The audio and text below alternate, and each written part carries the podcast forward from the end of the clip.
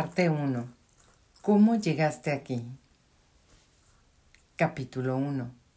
Mi subconsciente me obligó. Eres víctima de las reglas con las que vives. Jenny Holzer, artista, pensadora, brillante platicadora. Hace muchos años tuve un terrible accidente en el boliche. Mis amigos y yo estábamos en la recta final de un cerrado desempate y estaba tan enfocada en hacer un espectáculo de mi último tiro que entré en acción y vociferé mi inevitable triunfo. Bailé y giré cuando ya estaba cerca de la victoria, pero no me di cuenta de en dónde estaban mis pies cuando solté la bola. En ese momento me di cuenta de qué tan importante es para los jugadores de boliche que se penalice a quienes se pasan de la línea apenas un dedo vierten aceite, cera o lubricante o algo inimaginablemente resbaladizo sobre las líneas y si alguien accidentalmente se resbala fuera de lugar mientras intenta el tiro perfecto, se encontrará volando con los pies sobre la cabeza y con el trasero chocando ante una superficie que ni siquiera una bola de boliche puede romper. Unas semanas después, recostada en la cama con un chico que conocí en Macy's, le expliqué que desde mi accidente despertaba a la mitad de la noche gritando por el insoportable dolor que sentía en los pies. Según mi acupunturista, eso tenía que ver con los nervios en la espalda que lastimé al caer y que para poder dormir toda la noche debía cambiar mi colchón por uno más firme. Yo también tengo dolores en los pies al, al dormir, confesó él, levantándose para chocar los cinco, pero no le correspondí. No es que no le haya chocado los cinco porque no me guste, más bien ya me había hartado de él. De por sí, siento que el proceso de comprar una cama es, es extraño y vergonzoso, además de tener que acostarte al lado con una almohada entre los muslos y que todo el mundo te vea como, si les importara. Pero tener que hacerlo con el dependiente de Macy's acostado a mi lado era mucho más de lo que podía tolerar. No pude evitar darme cuenta de que los demás vendedores se mantenían al pie de la cama, escupiendo datos inservibles mientras sus clientes probaban una y otra posición. Pero eso no hacía el mío.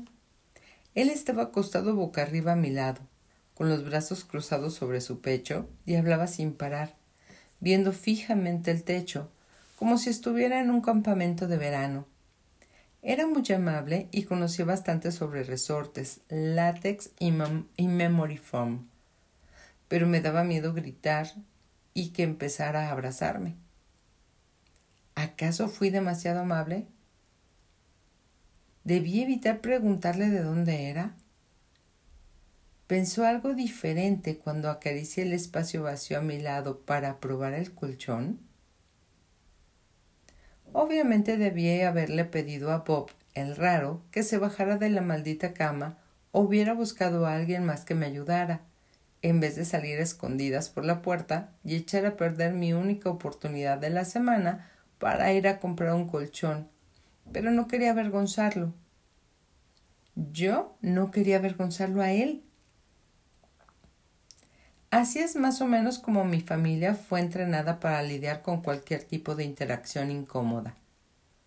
Además del método, método infalible de salir corriendo en la dirección opuesta, las otras herramientas en nuestra caja de confrontaciones incluían congelarse, hablar del clima, quedarse con la mente en blanco y llorar repentinamente tan pronto como estuvieras fuera de la vista.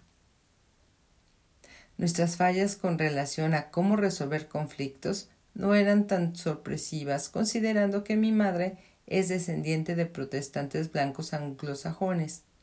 Sus padres eran del tipo que creía que los hijos estaban para ser vistos y no oídos. Veían cualquier demostración emocional con el mismo desprecio que solían guardar para el whisky barato y la educación que no fuera de una institución prestigiosa y aunque mi madre logró crear un hogar cálido, afectuoso y lleno de risas como cualquier otro, tardé años en finalmente aprender cómo formar una oración cuando alguien decía la escalofriante frase tenemos que hablar. Todo esto es nada más para decir que no es tu culpa estar jodido. Es tu culpa si te quedas jodido. Pero los cimientos de tu jodidez han sido transmitidos por generaciones, como un escudo de armas o como una deliciosa receta de pan de lote, o en mi caso, comparar cualquier confrontación con un paro cardíaco. Cuando llegaste barreando este planeta, indudablemente fuiste una alegría, una criatura de bien, de ojos bien abiertos, incapaz de hacer cualquier cosa más allá de vivir el momento. No tenías ni idea de, lo que, de que poseías un cuerpo. Todo simplemente sucedía.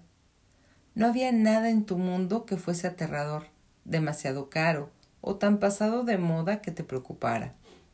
Si algo aparecía cerca de tu boca, lo chupabas.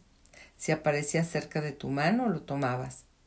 Era simplemente un ser humano. Mientras explorabas y te expandías en tu nuevo mundo, también recibías mensajes de gente a tu alrededor sobre cómo eran las cosas. Desde el momento en el que pudiste comprenderlo, empezaron a llenar tu vida entera con creencias, muchas de las cuales no tienen nada que ver con quién realmente eres o con lo que básicamente es verdad. Por ejemplo, el mundo es un lugar peligroso. Eres demasiado gordo. La homosexualidad es una maldición. El tamaño importa. No deberías tener pelo ahí. Ir a la universidad es importante. Ser músico o artista no es una verdadera profesión, etc. La mayor parte de esta información provenía, por supuesto, de tus padres, con ayuda de la sociedad entera. Cuando tus padres te criaron, haciendo un esfuerzo genuino por protegerte, educarte y amarte con todo su corazón, eso espero, te transmitieron las creencias que aprendieron de sus padres, que a la vez aprendieron de sus padres y ellos también de sus padres. El problema es que muchas de estas creencias no tienen nada que ver con quienes ellos realmente son o eran, o lo que básicamente es verdadero. Entiendo que parece que estoy diciendo que todos estamos locos, pero eso es en parte porque lo estamos. La mayoría de la gente vive en una ilusión basada en las creencias de alguien más. Hasta que despiertan. ¿Qué es lo que espero ayudarte a hacer con este libro? Funciona de la siguiente manera. Como humanos tenemos una mente consciente y una subconsciente. La mayoría de nosotros solo estamos al tanto de nuestra mente consciente. Eso se debe a que ahí es donde procesamos toda la información.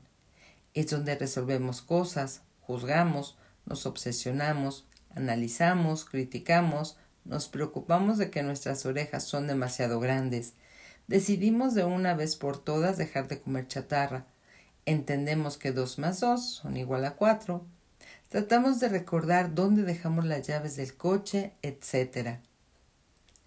La mente consciente es como un, estudiante destacado que pasa incansablemente de un pensamiento a otro y que solo se detiene para dormir, y después inicia todo de nuevo en el momento en el que abre los ojos.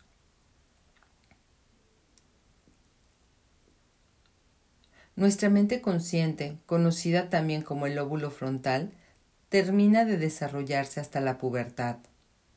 Por otro lado, nuestra mente subconsciente es la parte no analítica del cerebro, que se desarrolla completamente desde el momento en que llegamos a la Tierra. Tiene que ver con emociones, instintos, berrinches y suele romper tímpanos en medio de una tienda. También es donde almacenamos toda la información exterior que recibimos al inicio de nuestras vidas. La mente subconsciente cree todo porque no tiene filtros, no sabe diferenciar entre lo que es verdadero y lo que no lo es. Si nuestros padres nos dicen que nadie en la familia sabe cómo ganar dinero, les creemos. Si nos enseñan que estar casados es golpearse el uno a otro, les creemos. Les creemos aun cuando dicen que un tipo gordo vestido de rojo bajará por la chimenea a dejar regalos. ¿por qué no creeríamos en toda la demás basura que nos dan de comer? Nuestra mente subconsciente es como un pequeño que no entiende nada, y no es coincidencia que esa edad sea cuando reciba la mayor parte de la información, y por ende no entendamos nada, porque nuestros lóbulos frontales, la parte consciente de nuestro cerebro, no se han terminado de formar. Recibimos la información mediante palabras, sonrisas, ceños fruncidos, suspiros profundos, levantamiento de cejas, lágrimas, risas y demás actitudes de las personas a nuestro alrededor, con la nula habilidad de filtrarlo, y todo queda atascado en nuestras blandas mentes subconscientes como la verdad, también conocida como creencias, donde vive tranquilamente y sin analizarse hasta que estamos en el diván de un terapeuta décadas más tarde, o cuando nos inscribimos una vez más a un centro de rehabilitación. Puedo casi garantizarte que cada vez que te preguntas entre lágrimas, ¿cuál es mi problema, carajo? La respuesta se esconde en una pobre, limitante y errónea creencia de tu subconsciente que llevas arrastrando sin darte cuenta. Lo que quiere decir que entenderlo es sumamente importante. Así que revisémoslo. ¿Estás listo? Número 1 nuestra mente subconsciente contiene el proyecto de nuestras vidas. Monta el teatrito basándose en información no filtrada que recolectó cuando éramos niños, conocida de otra manera como nuestras creencias. Número 2. La gran mayoría somos completamente ajenos a estas creencias subconscientes que dirigen nuestras vidas. Número 3. Cuando nuestras mentes conscientes por fin se desarrollan y entran a trabajar, no importa qué tan grandes, inteligentes y presuntuosas crezcan, siguen siendo controladas por las creencias que instalamos en nuestras mentes subconscientes. Nuestra mente consciente cree tener el control, pero no es cierto. Nuestra mente subconsciente no piensa en nada, pero sí tiene el control. Por esta razón, la mayoría de nosotros tropezamos por la vida haciendo lo que sabemos que nuestra mente consciente debe hacer. Pero nos desconcierta no saber qué nos limita para crear las asombrosas vidas que queremos. Por ejemplo, digamos que fuiste criado por un padre que constantemente tenía problemas para proveer dinero, que caminaba de un lado a otro pateando los muebles y gruñendo que el dinero no crecía en los árboles y que te ignoraba porque siempre hacía su mayor esfuerzo para obtenerlo y casi siempre fallaba. Tu subconsciente asimiló eso tal y como lo veía y pudo haber desarrollado creencias como dinero igual a problemas. El dinero es escaso. El dinero tiene la culpa de que mi padre me haya abandonado. El dinero es una porquería y causa sufrimiento. Avancemos en la historia. Y ahora eres un adulto que conscientemente amaría estar ganando los millones, pero subconscientemente desconfías del dinero. Crees que es inalcanzable para ti y te preocupa que si lo consigues serás abandonado por alguien que amas. Por lo tanto, manifiestas esas creencias subconscientes al no tener un solo peso, sin importar qué tan consciente estés de querer ganarlo. O bien, constantemente ganas muchísimo dinero, pero lo pierdes de inmediato para evitar ser abandonado o tener cualquier otro tipo de problemas. No importa lo que digas que quieres, si tienes una creencia escondida en tu subconsciente que te haga creer que algo te causará daño o que no está disponible para ti, pasará una de dos cosas. Inciso A. No te permitirás tenerlo. O, inciso B. Lo permitirás, pero estarás muy jodido a causa de esto, y entonces lo perderás de todas maneras. No nos damos cuenta de que al comer nuestra cuarta dona o al no hacerle caso a nuestra intuición y casarnos con ese tipo que es muy parecido a nuestro vil e infiel papi, le estamos haciendo caso a nuestra mente subconsciente y a no nuestra mente consciente. Y cuando nuestras creencias subconscientes están desalineadas con las cosas y experiencias que queremos en nuestra mente consciente y en nuestro corazón, se crean conflictos confusos entre lo que estamos tratando de crear y lo que realmente estamos creando. Es como si estuviéramos manejando con un pie en el acelerador y el otro en el freno. Obviamente, todos tenemos creencias subconscientes que resultan ser geniales, pero ahorita no estamos hablando de esas. Mente consciente. Quisiera encontrar a mi alma gemela y casarme con ella. Mente subconsciente. La intimidad lleva el dolor y sufrimiento. Mi dedo, sin anillo. Mente consciente. Quiero perder 12 kilos. Mente subconsciente. No estoy seguro alrededor de la gente. Debo construir un escudo para protegerme.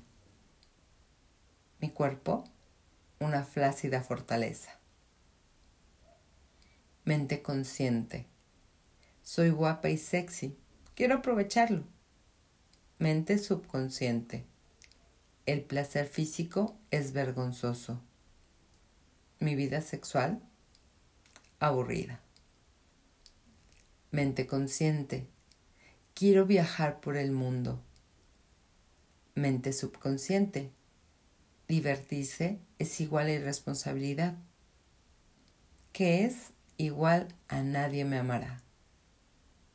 Mi pasaporte, claro, en blanco. Es como no poder sentarte en tu patio nunca más porque hay algo asqueroso que apesta. Puedes tratar de pensar en varias maneras brillantes de lidiar con el problema. Prender incienso, colocar ventiladores, echarle la culpa al perro.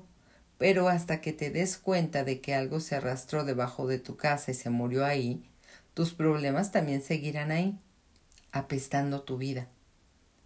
La primera llave para deshacerte de una creencia subconsciente limitante es darte cuenta de que está ahí porque mientras no te des cuenta de lo que realmente está pasando, seguirás trabajando con tu mente consciente. Pensarás que debes pintar el patio para solucionar un problema que está enterrado muy por debajo, deshacerte del zorrillo muerto, en tu subconsciente, lo que obviamente se vuelve un esfuerzo inútil. Tómate un minuto para ver las no tan impresionantes áreas de tu vida y piensa en las creencias escondidas en las que pudieron haber ah, ah, ah, no y piensa en las creencias escondidas que las pudieron haber creado. Empecemos con uno de los temas favoritos de la gente, la falta de dinero, por ejemplo. ¿Estás ganando mucho menos dinero del que sabes que eres capaz de tener? ¿Has llegado a un nivel de ganancias en el que, sin importar lo que hagas, parece que no puedes avanzar? Parece que generar dinero en abundancia y de manera constante es algo físicamente imposible para ti. Si es así, escribe las primeras cinco cosas en las que piensas cuando piensas en dinero. Tu lista está llena de esperanza y ánimo, o de miedo y odio. ¿Cuáles son las creencias de tus padres acerca del dinero? ¿Cuáles son las creencias de las otras personas con las que creciste? ¿Cómo era tu relación con el dinero? ¿Encuentras alguna conexión entre sus creencias y las tuyas? Más adelante te daré las herramientas para adentrarte en tus creencias subconscientes y arreglar lo que sea que te esté deteniendo para tener la vida que amarías vivir. Pero por ahora Practique el hacerte a un lado. Date cuenta de las áreas disfuncionales de tu vida y estira tus músculos de la vista. Date cuenta de las historias que están trabajando en tu subconsciente. Tendré que hacer cosas que odio para tener dinero. Me sentiré atrapado si tengo una relación íntima. Si inicio una dieta, jamás volveré a comer algo divertido.